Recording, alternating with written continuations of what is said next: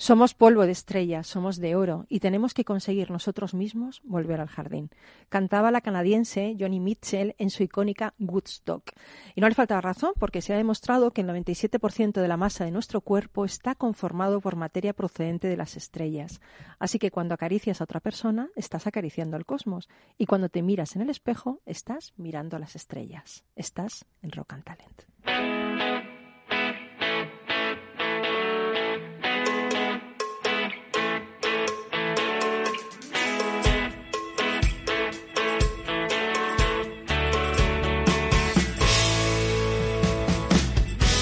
En Capital Radio, Rock and Talent, con Paloma Orozco.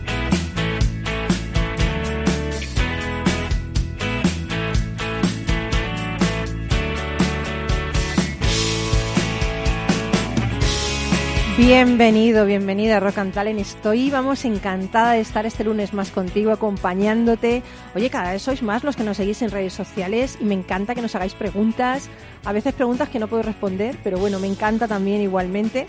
La verdad es que quería hablaros un poquito que hoy de nombres de empresas, porque elegir el nombre ideal para nuestra empresa, pues la verdad es que no es una tarea fácil.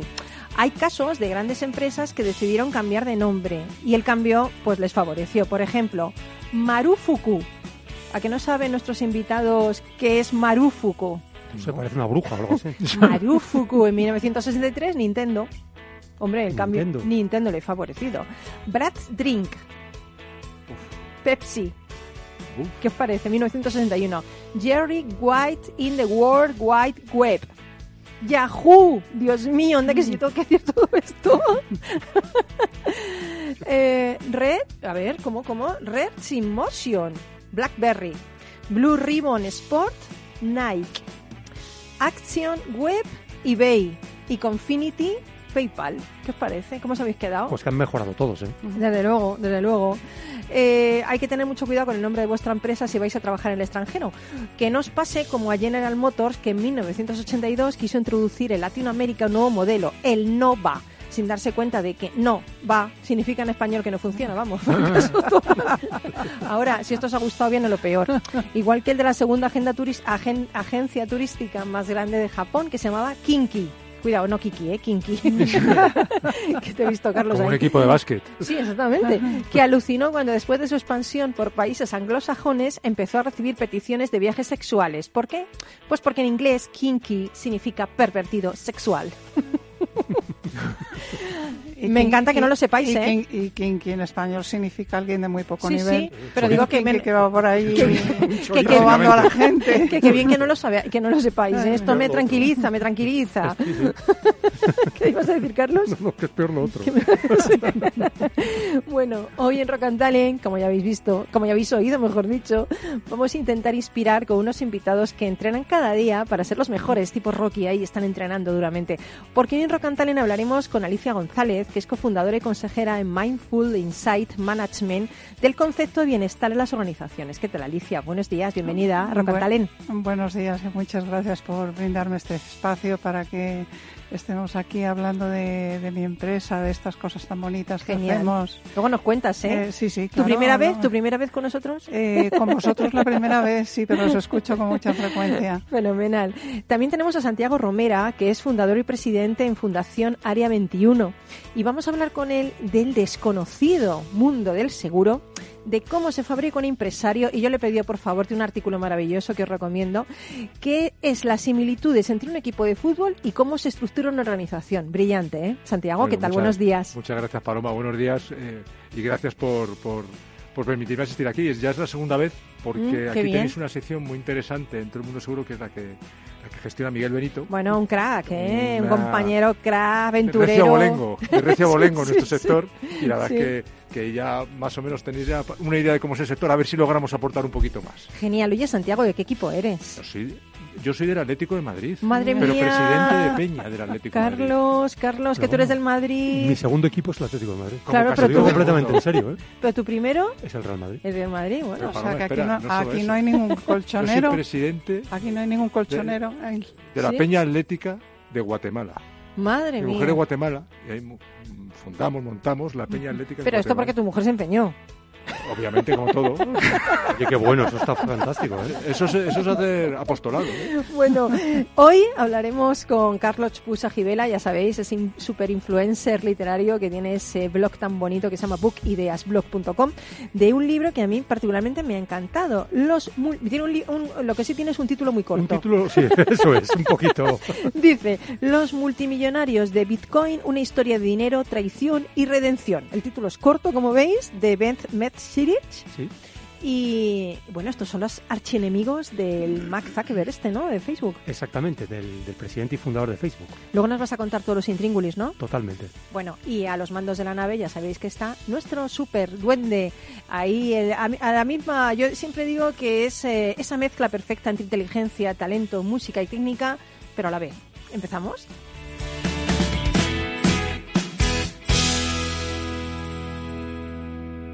Rock and Talent con Paloma Orozco.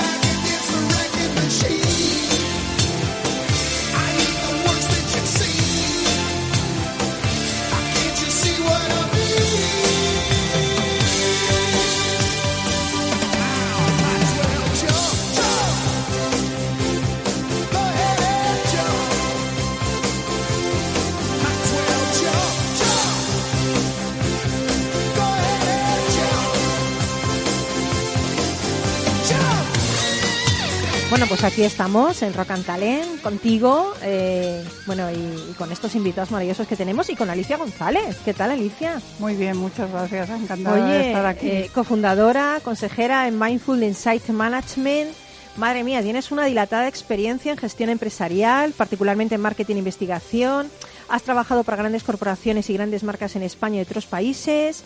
Y de repente decides dar un giro a tu carrera y montas, junto con otros socios, Mindful Insight Management.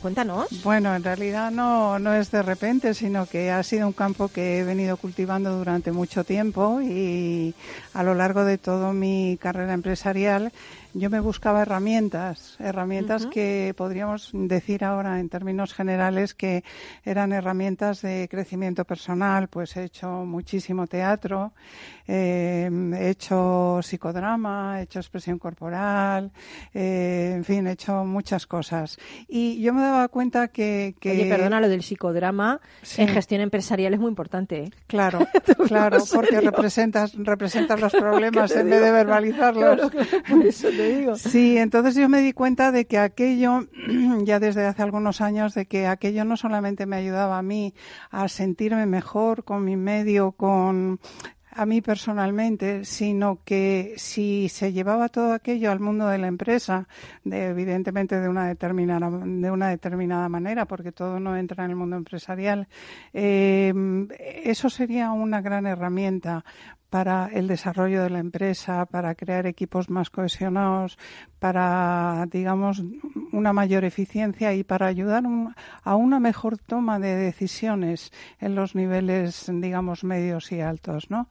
Entonces, bueno, pues eh, yo desde muy jovencita he recurrido a esas eh, herramientas y hace ya como 10 años aproximadamente me di cuenta de que de que debía trasladarse al mundo de la empresa. ¿no? Empecé a leer sobre el tema y vi que en España no se había hecho prácticamente nada, que en Estados Unidos estaba empezando a hacer algo. Y, y mira tú por dónde yo tenía una empresa que llevaba ya 10 años de vida y, y vino la crisis Mira qué oportunidad tan grande, ¿eh? Eso es. Es aquello de las oportunidades en los momentos de crisis, ¿no? Entonces, bueno, pues lo hablé con mi marido, cerré la empresa y nos dedicamos, eh, bueno, pues a, cosas que eh, estaban ahí pendientes de atender desde hacía tiempo, cosas personales.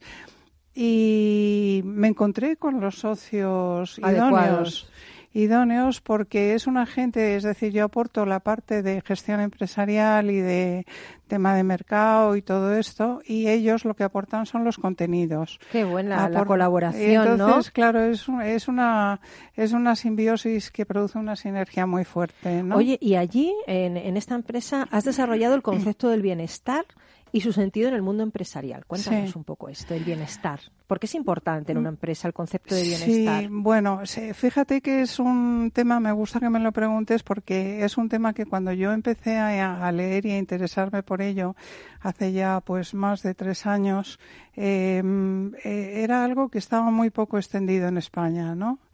Y que más bien se veía como bueno, pues como han sido algunas cosas que han hecho las empresas en favor de los trabajadores, de, de, bueno, pues de producir un mejor sueldo, de dar un seguro de salud, de tal, pero no realmente de, de, de cuidarles, de mimarles, de cuidar su integridad interior, de ayudarles a tener una visión más clara de las cosas, ¿no?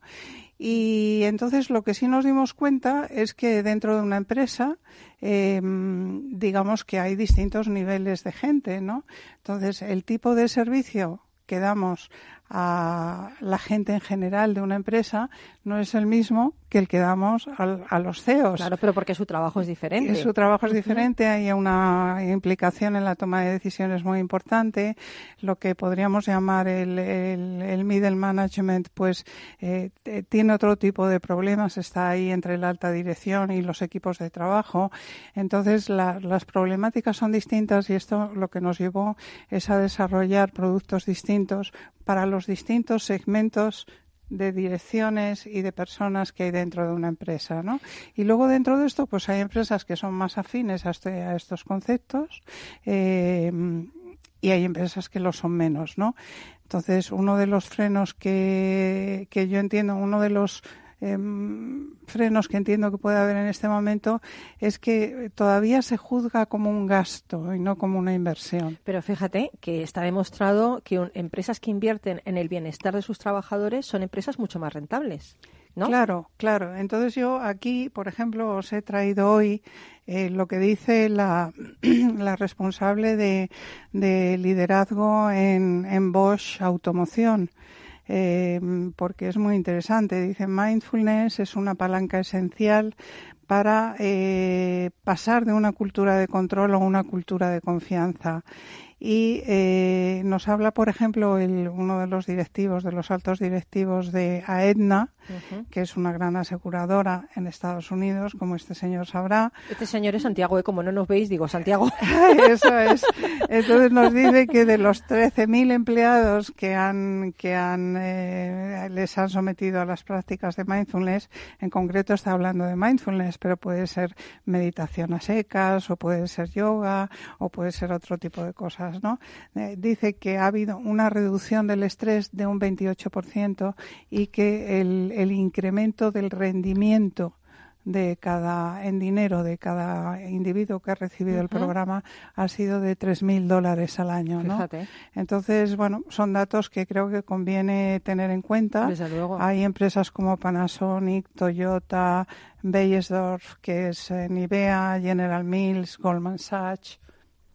Oye, eh, dentro de lo que de los servicios que ofrecéis, también tenéis yoga y mindfulness corporativo, Sí. retiros. Sí. Eh, ¿Esto del mindfulness corporativo qué es? Bueno, en realidad vamos a ver. el yoga lo tengo Sí, claro, el sí. retiro también, el Sí. irte. Pero bueno, el mindfulness eh, corpor- corporativo, también. corporativos porque Pero- nosotros hemos desarrollado esos programas Vale. para las empresas. Entonces hay un tipo de mindfulness que está muy extendido, que en realidad proviene de lo que hizo John Kabat-Zinn, que posiblemente le conoceréis. Este hombre, pues, es un hombre que viene de la rama científica, que creó la, mm, digamos, la escuela de, de sanidad de la Universidad de Massachusetts y él ha estado durante 30 años perfeccionando y aplicando un programa para la reducción del estrés y la reducción del dolor. ¿eh? Eh, de, digamos, por la vía más médica.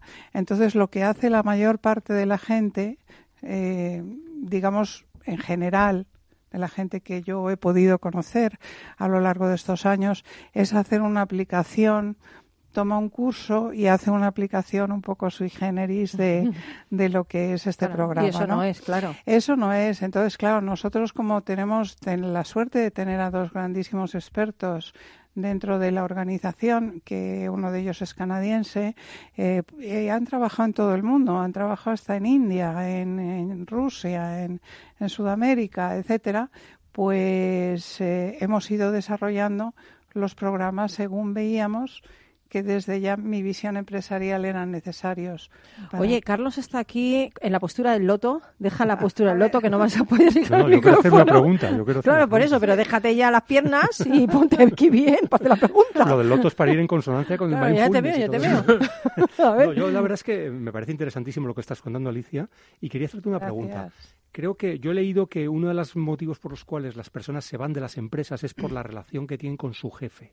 Entonces, Claro. vuestros programas ayudan a que los jefes sean mejores, ¿Lo que sean más por humanos. experiencia o qué? Lo digo por experiencia y, re- y recientemente estoy viendo de forma cercana en mi familia una persona que se ha ido de su trabajo precisamente Vaya, por la relación. que A mí, si me permites el comentario, inmediato. dicen que entras en las empresas por los proyectos y sales por los jefes. Sí, Madre sí. mía, Muy- me estás asustando. ¿eh? El otro día, el otro día precisamente yo en LinkedIn, en mi propia página, respondí un artículo de la directora de salud de Mao que me parece que era magnífico. Y entonces ella lo que insistía es que eh, la gente, o sea, a lo mejor se va de las empresas por los jefes, pero que son precisamente los jefes los que tienen los medios para implementar las herramientas que puedan mejorar a los equipos. O sea, que hay esa doble lectura y precisamente yo creo que ese es un freno que se está produciendo ahora mismo en España. Es decir, que quienes tienen los medios para comprar y para decir adelante con esa inversión o adelante con ese gasto, que todavía se considera un gasto, eh, es gente que todavía no tiene suficiente conciencia de la- del bienestar y del- de la bondad que esto puede aportar a la empresa, ¿no? Oye, un CEO mm, que toma decisiones buenas, más eh, que, que se instala en el momento presente, que no trae cosas que no debe traer al trabajo, eh, que piensa mejor las decisiones, eh, se proyecta hacia su equipo mejor. O sea, quiero decir, eh, es que me parece muy interesante Sí. lo que estás diciendo, porque el bienestar tiene que partir de dentro de nosotros. Si eso lo tienes que proyectar afuera, el CEO tiene que estar equilibrado porque sobre él recae un peso muy importante en la empresa. Sí, fíjate que em, en, en principio tiene que ser así. Yo oh, he traído aquí, bueno, y está en el, en el blog de nuestra web, eh, un artículo que son los CEOs. Sí, dos, dos minutos que nos lo digas en dos minutos. Alicia. Los, los CEOs, los CEOs y la meditación.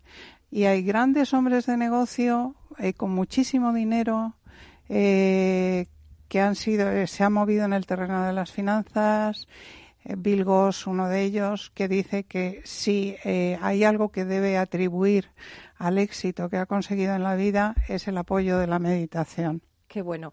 Yo te decía en dos minutos, pero como te ha sobrado uno, Me sobra uno. ¿Puedo dinos en otro minuto.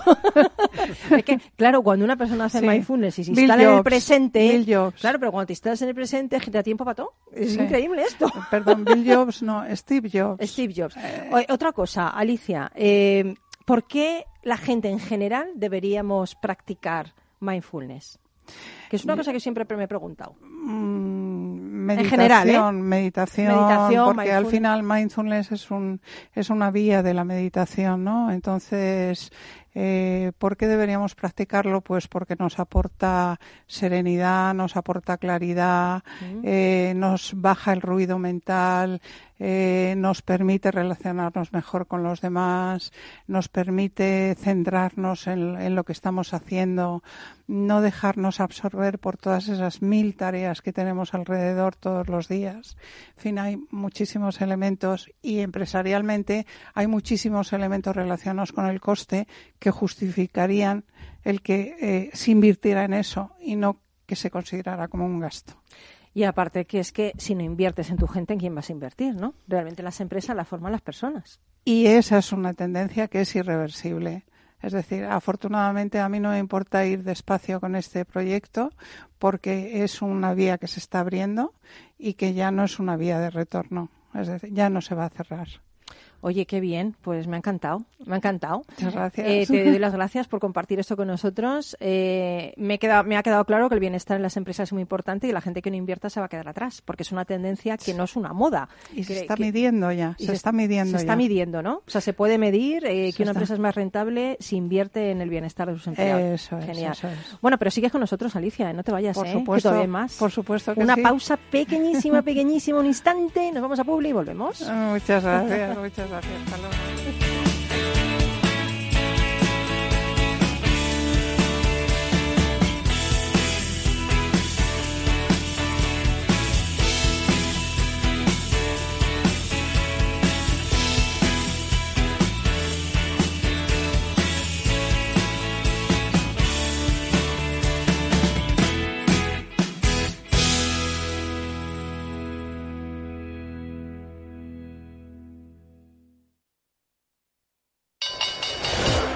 Cuando el mercado cae, existen dos tipos de inversores. Los que tienen un plan y los que no. Entra en xtb.es y descarga nuestra guía para sobrevivir a las caídas en bolsa. Aprende a proteger tus acciones y a sacar provecho de los mercados bajistas. XTB, más que un broker online. El 82% de las cuentas de inversores minoristas pierden dinero en la comercialización con CFDs con este proveedor. Debe considerar si comprende el funcionamiento de los CFDs y si puede permitirse asumir un riesgo elevado de perder su dinero. Añades una página favoritos, al nuevo de la oficina al grupo Afterwork y ahora también puedes añadir tus otros bancos a la app de BBVA. Simplifica. Agrega y controla tus otros bancos sin salir de la app líder mundial en banca móvil durante tres años seguidos. BBVA. Creando oportunidades. Cuando comenzábamos, en el año 95, no imaginábamos que 20 años después más de 100.000 personas utilizarían nuestras herramientas de inversión. En cada nuevo reto que emprendemos ponemos lo mejor de nosotros mismos. En VisualChart queremos avanzar y por eso hemos lanzado nuestra propia agencia de valores, Esfera Capital. Esfera Capital, un broker de inversores para inversores. Si quiere conocer nuestro trabajo, visítenos en esferacapital.es. El próximo 22 de octubre sigue nuestra jornada especial MAP. Desde las 8 de la mañana hablaremos con los protagonistas del sector sobre los líderes del MAP, las empresas cotizadas y la inversión en el mercado alternativo bursátil. Reserva tu plaza para asistir en directo a este especial desde el Palacio de la Bolsa de Madrid en el 91 283 33 33 o en eventos arroba capitalradio.es. El 22 de octubre, especial MAP en Capital Radio, con el patrocinio de Renta 4 Corporate y la colaboración de Udecta Corporate, Gigas Hosting, Atriskel, Alquiver Quality y. BME.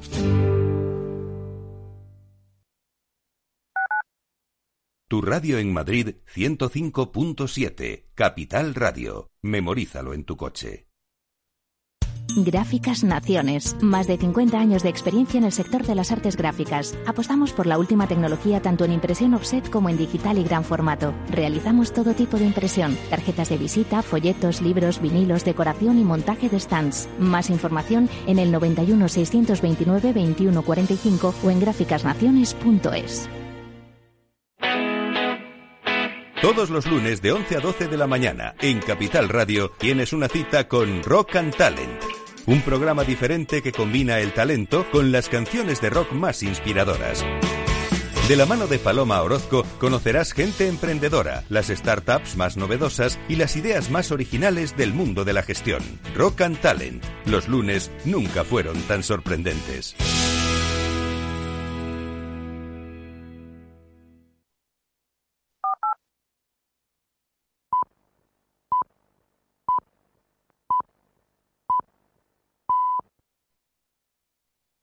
En Capital Radio, Rock and Talent, con Paloma Orozco.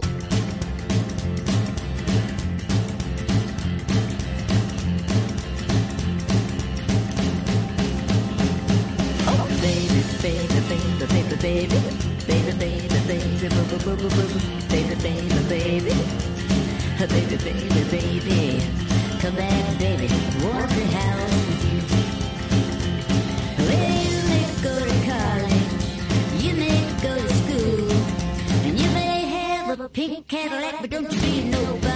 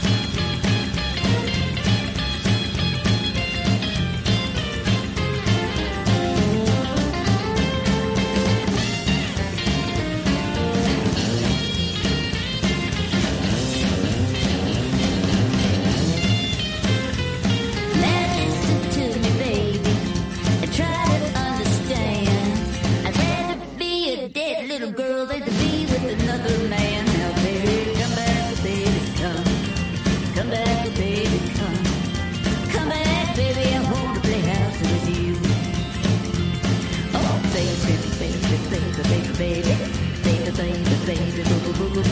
Baby, baby, baby. Baby, baby, baby. Come back, baby. Wanna play house with you.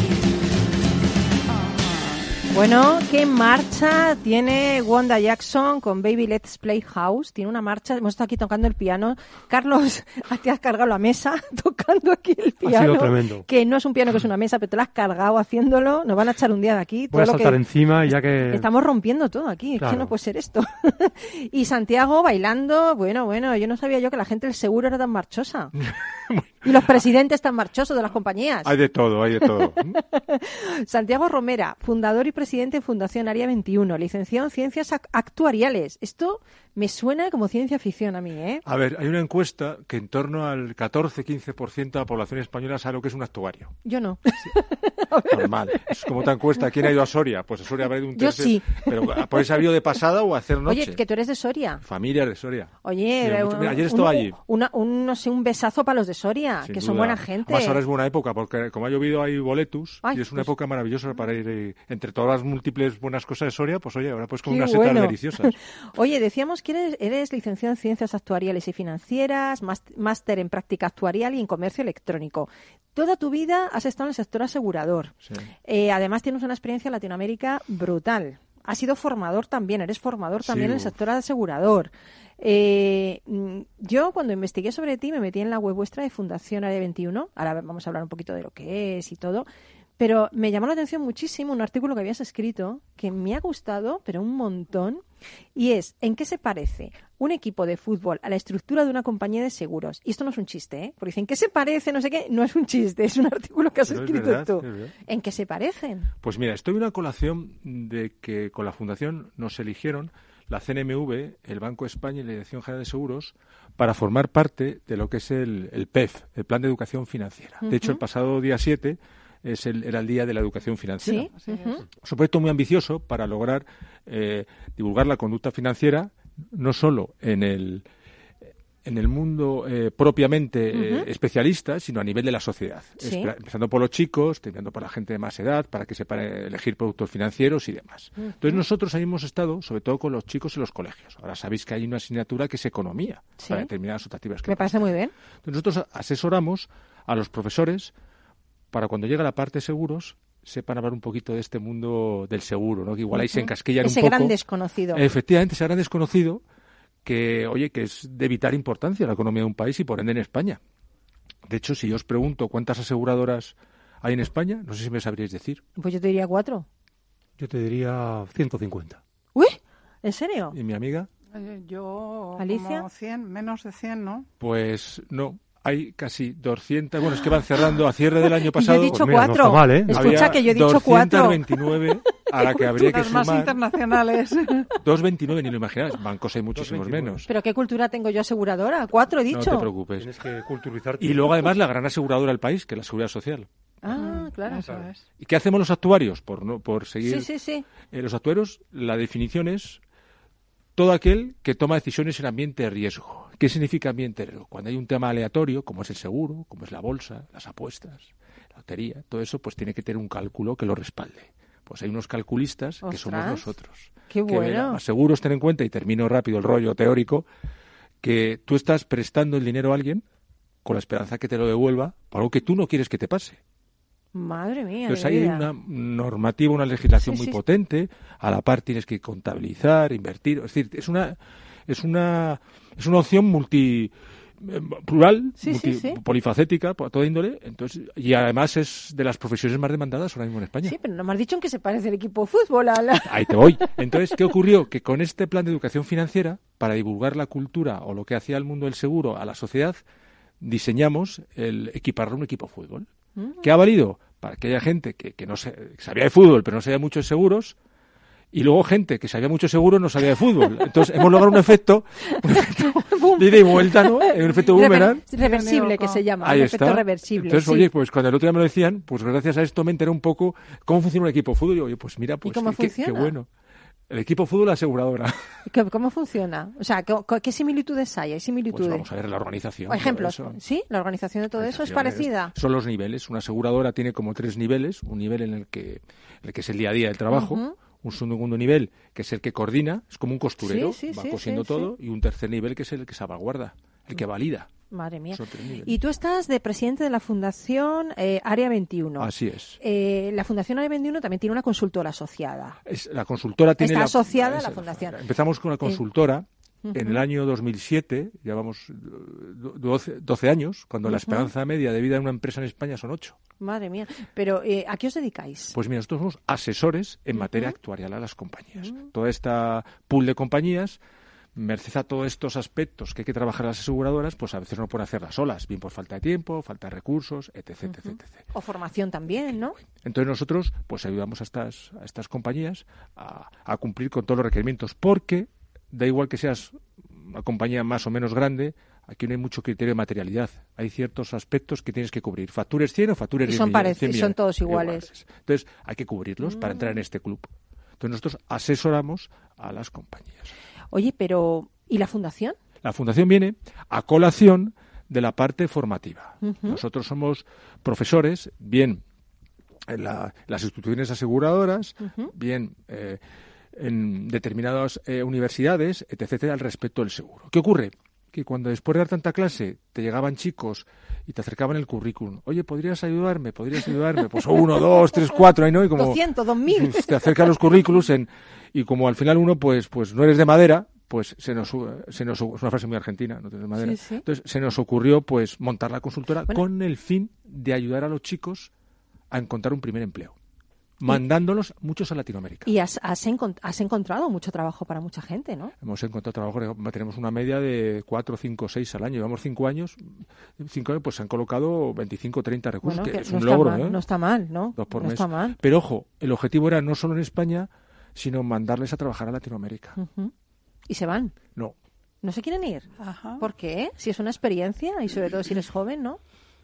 Eso es para horas y horas de debate. Si quieres, ya venimos y hablamos de eso. De la, Dependiendo de la- del país también, ¿no? Bueno, Sí, pero Latinoamérica tiene, tiene- Latinoamérica es muy plural, no es lo mismo Brasil, que es 17 veces España, Mm. que El Salvador, que es como Badajoz. Ya me te quiere decir, si es tu primer trabajo, ¿qué más te da? Te vas y luego fui, vuelves. yo ¿Tú me te fui, fuiste? Yo me fui, no pensé. ¿Cuántos años llevas por ahí? Desde el año 2000. Como Willy Fox. 2000, del año 2000. ¿Sí? Y fenomenal. A mí me cambió personal y profesionalmente. Conoces un montón Latinoamérica. Conoces un montón, tienes otra forma de ver las de cosas. hecho, te has casado con... Pues soy guatemalteco consorte. Ujú, Guatemalteco consorte. Oye, que es la frase así.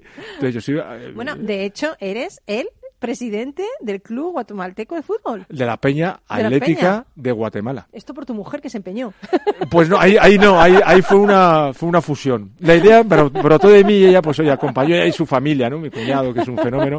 Entonces, pues ahí lo, lo montamos. Pero Latinoamérica es un mercado muy natural para el español. Ujú. Igual que no digo que no puedas trabajar en otros sitios. Compartimos el idioma, es muy importante. Ciertas costumbres. Entonces, eh, ¿Sabes que nos escucha mucha gente en Latinoamérica? A los cuales mando un beso enorme, que me escribís, que, madre mía, me escribís cuando yo estoy dormida. Claro, pues no os contesto, porque allí es de día. Y nos escucháis a través del podcast en la página de Capital Radio. Y os metéis mucho y la verdad es que sois gente maravillosa. Así que os doy un besazo desde aquí y que os queremos, la verdad. pues la verdad es que nosotros, mira, ahora mismo nosotros ya hemos logrado colocar a cierre de septiembre nuestra empresa la, la facturación en más de un tercio en Latinoamérica, que es un golazo. Oye, eh, tú tienes mucha experiencia, hemos dicho, en Latinoamérica y como empresario en el mundo de la empresa. ¿Cómo se fabrica un empresario? Pues mira, ¿Cómo, cómo se hace? ¿Esto Muy se mete, buena ahí, pregunta. se mete ahí en Muy un crisol ahí, es, como la Edad Media? Pues y- mira, yo creo que ¿Qué se tienes que, tener, tienes que tener, eh, para empezar, un cierto componente genético. Yo tenía por parte de mi madre. Mi madre es empresaria, eh, empresaria de, eh, vocacional. Entonces tienes que tener un componente genético que quieras tener tu empresa. Yo quería tener mi empresa. ¿eh? Yo estudié empresariales queriendo ser empresario. No sé cuánta Bueno, eres gente- intraempresario. Claro, claro. Y más empresario eh, de mi propia empresa.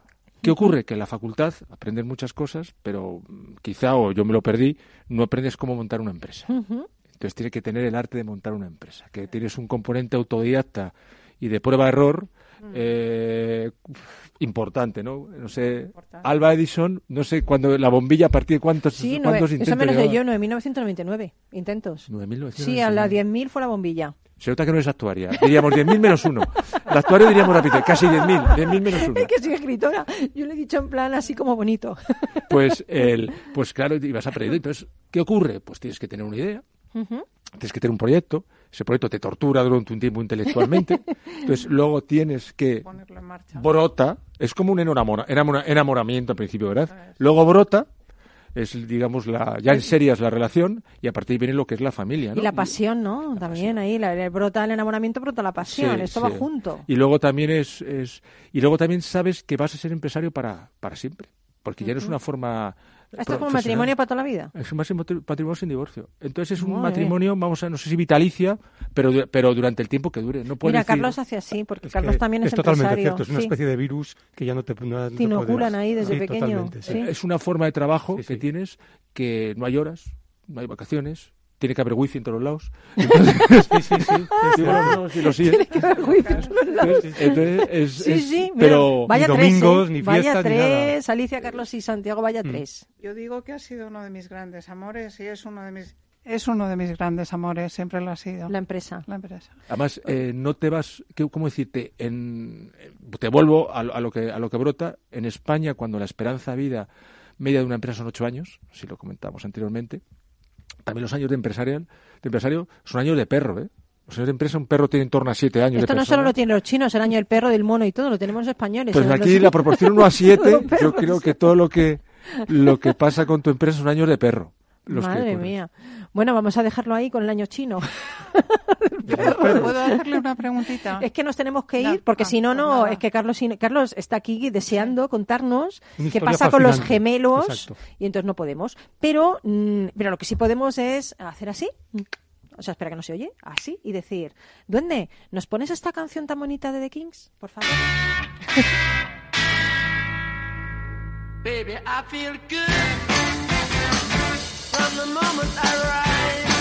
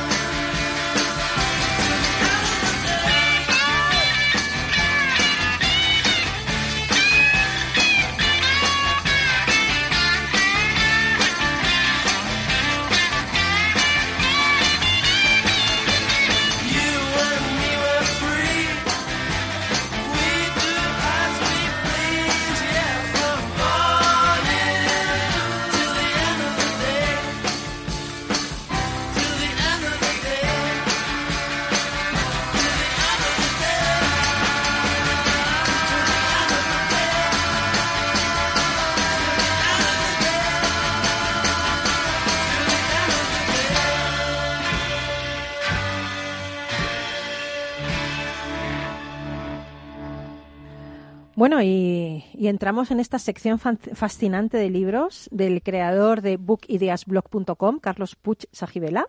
Aquí. Apellido corto, igual que tu título de tu libro.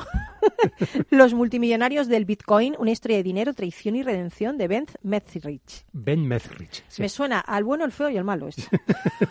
el, Bueno, malo aquí- es, el malo es, es Zuckerberg, ¿no? Sí, efectivamente, aunque aquí no hay Clint Eastwood, ¿eh? pero bueno. Vale, vale, cuéntanos.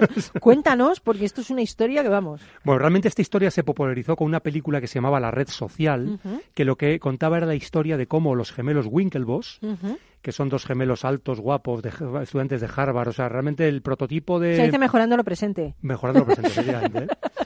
Bueno, pues denunciaron a Zuckerberg porque mm, alegaban que les robó la idea de la creación de una red social, la que luego fue Facebook, que a Ujú. ellos se les había ocurrido antes, se llamaba Uconnect, y contrataron a Zuckerberg para que les programara la red social que ellos habían ideado. Y entonces Zuckerberg fue dando largas y en paralelo montó Uy, Facebook uy, uy, qué malo, sin qué malo. decirles nada, lógicamente. Uy, qué feo está esto. Cuando ellos vieron lo que había hecho Zuckerberg, le, le denunciaron y, de hecho, llegaron a un acuerdo extrajudicial por el cual Zuckerberg les pagó 65 millones de dólares. Lo que pasa es que fueron inteligentes y los abogados cobraron en dinero, en cash, y los gemelos cobraron en acciones de Facebook, porque se empeñaron en cobrar en acciones de Facebook, que luego multiplicaron su valor. Cuando Facebook, Facebook salió a bolsa, eh, aquello valía 500, 600 billones de dólares, con lo cual se hicieron billonarios. Madre mía, ¿qué hicieron con el dinero? Pues lo que hicieron con el dinero fue intentar convertirse en eh, business angels, es decir, in- inversores en otras startups, en principio en Silicon Valley. Pero se encontraron con que casi todos los proyectos a los que querían apoyar no querían su dinero porque no querían verse implicados con aquel que había denunciado a Zuckerberg, que entonces era una estrella emergente y Facebook se estaba convirtiendo en una de las empresas más importantes del mundo, y le rechazaron el dinero en Silicon Valley. Madre mía. Con lo cual estaban bastante frustrados los, los, los, los, eh, los gemelos, ¿no? Sí. Eh, hay una historia mm, además en paralelo y es que estos gemelos eran eh, miembros del equipo de remo olímpico y participaron en las Olimpiadas de, de Japón y, mm, y, bueno, quedaron sextos, o sea que eran Joder. De China, perdón, las Olimpiadas de China y quedaron sextos, o sea que fue, fue, eran, eran unos atletas aparte. Bueno, entonces con esta frustración se fueron de vacaciones a Ibiza. Oye, yo me quiero frustrar más. Y en esta, bueno, eran millonarios de todas maneras, ¿eh? Ah, bueno. Pero en estas vacaciones en Ibiza con- conocieron a, una- a un, a un tipo un tanto siniestro, pero que era experto en, en- entonces nadie lo conocía en, en criptomonedas y en bitcoins. Entonces empezaron a investigar sobre qué eran esto de los bitcoins y empezaron a co- compraron una empresa, bueno, entraron a participar en una empresa que era el portal que permitía entonces comprar bitcoins a, a la gente que, que quería comprar esta criptomoneda, ¿no? Que entonces no había prácticamente competidores, eran ese portal y otro. Se llamaba Bit Instant. ¿eh? Y bueno, pues compraron esa empresa, empezaron a invertir y lograron acumular el 1% de todos los bitcoins que había en el mundo. Madre mía. ¿m? Cuando el bitcoin valía 10 dólares, 20 dólares, hoy vale 8.000, 9.000 dólares el Uf, bitcoin. ¿eh? Pero ellos compraron cuando valía 10, 20, Ujú. 30. Por lo tanto, se han hecho millonarios con esta, mm, digamos, con esta inversión. Pregunta, ¿están casados? pues la verdad es que en el libro no, no, no hablan de su vida sentimental, hablan de alguna novia esporádica, pero no hablan de su vida sentimental. bueno. ¿eh? No, Son no, gemelos idénticos, además, y bueno, pues son altos. Los son- gemelos golpean dos veces.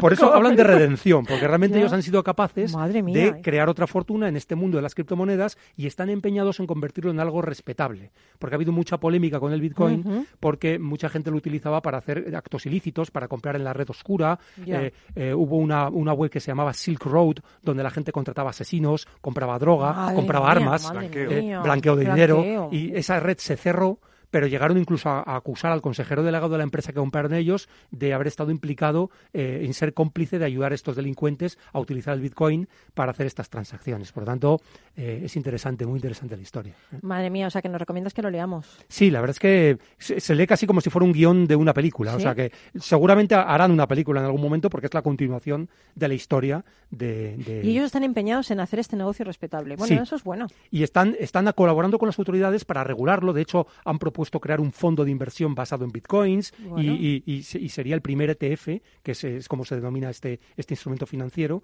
que estu- estaría basado en, esta, en estas criptomonedas. ¿no? Oye, ¿y qué es lo que más te ha gustado del libro?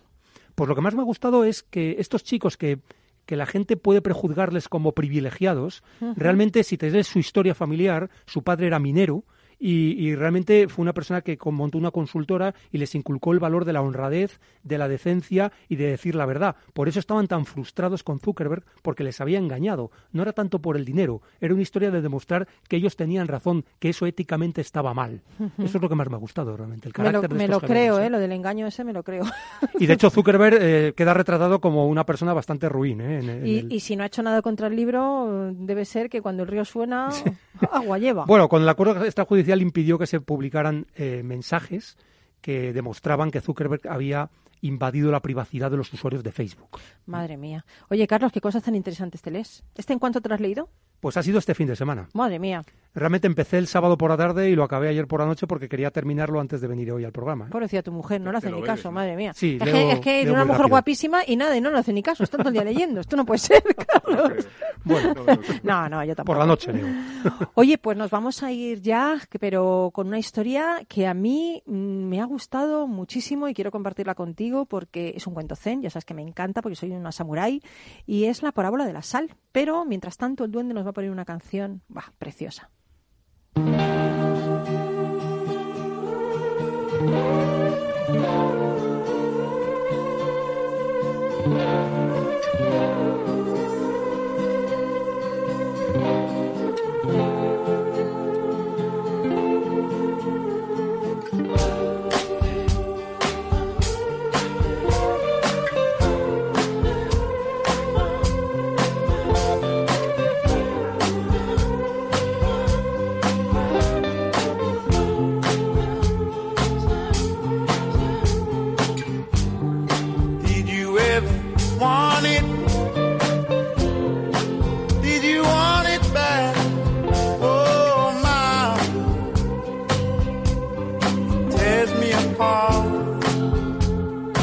Bueno, pues te decía que hoy te voy a hablar, te voy a contar una cosa que leí el otro día y es la parábola de la sal, que es un cuento zen.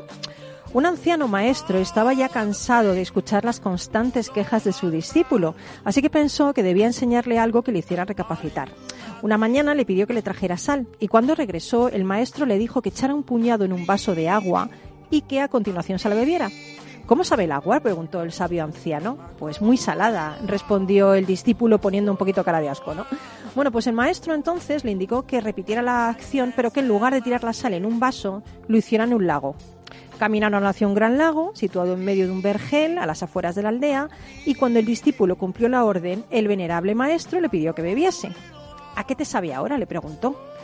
El discípulo respondió, pues ahora el agua está fresquísima, me sale muy bien, no sabe nada a sal y es una delicia para el paladar. Entonces el maestro, que pasó es un maestro, le dijo, el dolor de la vida es pura sal. Siempre hay la misma cantidad, sin embargo su sabor depende del recipiente que contiene la pena. Por eso cuando te aflijan las adversidades de la vida, agranda el sentido de las cosas.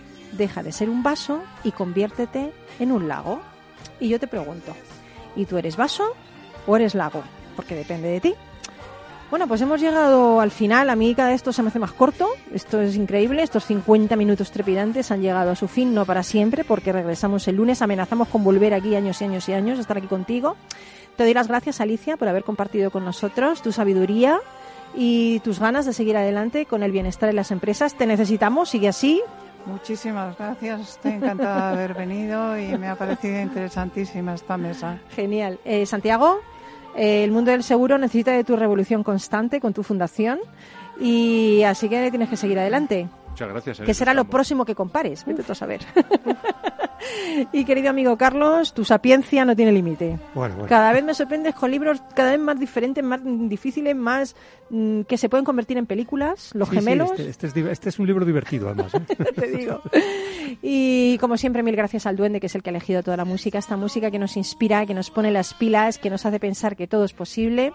Un abrazo enorme de todo el equipo del programa y eh, síguenos en redes, sabes que te puedes descargar el podcast y escucharnos una y otra y otra y otra vez en, en la web de Capital Radio y sé feliz, sé feliz que nadie, nadie te quite la capacidad de soñar, de vivir, de ser feliz y de amar. Besitos, amigo. Chao.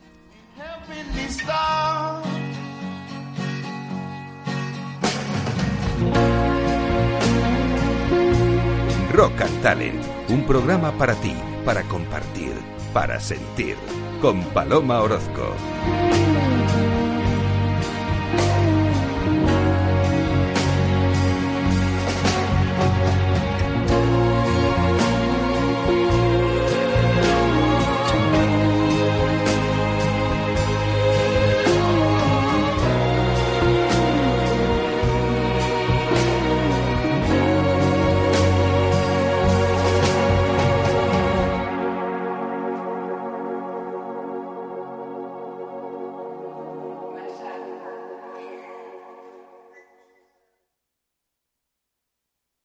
Hola. A ver, el dinero se gana con esfuerzo y ahorrar debería darnos una recompensa. Sin embargo, siempre vemos que nuestro dinero crece poco y eso hace que nos vengamos un poco abajo. Lógico. Lo normal es que veamos crecer nuestro dinero. Por eso me gusta Finanbest, porque me ofrece los mejores fondos de inversión del mundo al alcance de todos, con total transparencia y sin comisiones indebidas. Y con eso, la rentabilidad de mi dinero será mayor, o sea, lo normal. Entra en finanbest.com y descubre que lo normal es extraordinario. Lo normal es Finanbest. Ya no estamos en la era de la información, estamos en la era de la gestión de los datos y de la inteligencia artificial. El tratamiento inteligente de estos datos proporciona un valor enorme a las empresas en sus procesos de negocio. En Piper Lab ayudamos a nuestros clientes a tomar decisiones de negocio basadas en datos. Escúchanos todos los lunes a las 10 y media de la mañana en el espacio de Big Data de Capital, la Bolsa y la Vida. Capital Radio Madrid 105.7. Si te gusta la cocina gallega de siempre, en el Mesón Gallego 1 y el Mesón Gallego 2 encontrarás los mejores pescados y mariscos de las costas junto a recetas de la Galicia interior, además de las carnes de Sanabria y los mejores embutidos de Zamora y nuestra terraza. Te esperamos en la calle Muller 35, teléfono 91 579 3623 y en la Plaza de la Remonta 13, teléfono 91 579 0769. Una recomendación del programa gastronómico Mesa y Descanso. Esto te estás perdiendo si no escuchas a Luis Vicente Muñoz en Capital, La Bolsa y la Vida. todo cuanto pues, se podía hacer mal se ha hecho mal por desidia, por incuria en el gobierno. No solo es la corrupción, insisto, eh, sobre todo el caldo de cultivo es la corrupción, pero el problema es la quiebra, la quiebra de la democracia, la quiebra del orden constitucional. No te confundas. Capital, La Bolsa y la Vida con Luis Vicente Muñoz, el original. Disfruta de la mejor cocina gallega en Montes de Galicia. Todo un clásico moderno en el barrio de Salamanca. Disfruta de la variada dieta atlántica, de las mejores carnes y pescados tratados con respeto y transparencia y regados con una de las mejores bodegas de la zona. En grupo, en familia o en pareja, Montes de Galicia te ofrece el espacio perfecto en cada ocasión. ¿Cómo innovar en nuestra empresa? ¿Cómo desarrollar nuevas ideas? ¿Cómo adoptar el mundo digital? Nosotros no tenemos las respuestas a esas preguntas, pero sí que te vamos a mostrar el camino para que las encuentres. De lunes a jueves a las seis y media de la tarde, After Work, en Capital Radio, con Eduardo Castillo.